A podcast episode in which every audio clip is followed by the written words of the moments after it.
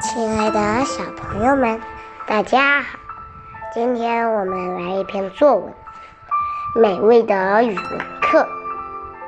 今天我们上了一节可以吃的语文课，你们是不是奇怪？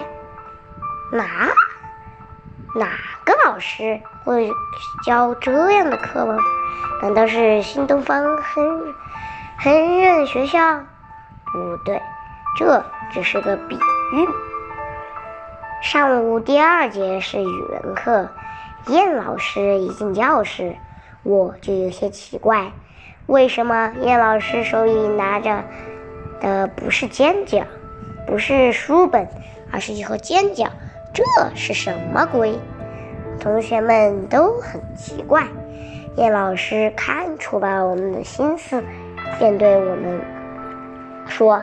今天我们来吃饺子，哇，太棒了！了，我们激动地跳了起来。只见八个五六厘米长的小饺子挤在饭盒里，颜色呈金黄色，肚子特别大，一看就是有很多馅。哎呀，看着就让人垂涎三尺。到品尝的环节了，可是只有八个饺子，但是有三十个人，增多粥粥少，怎么办？办呢？叶老师早就想好了，分饺子。叶老师用勺子先把一个饺子分成两半。再把分好的一半再分开，然后就 OK 了。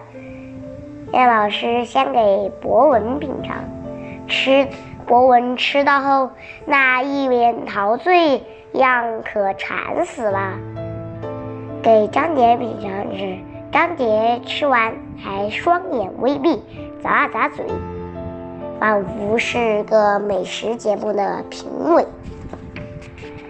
叶老师端着饺子来到我身旁，旁旁，我嘴里嘛张得大大的，嗯，太好吃了，感觉整个人生都圆满了。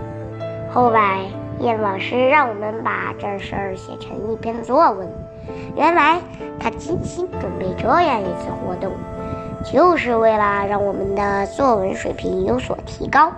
真是用心良苦啊！好啦，今天的故事就到这里啦，我们下期再见，拜拜。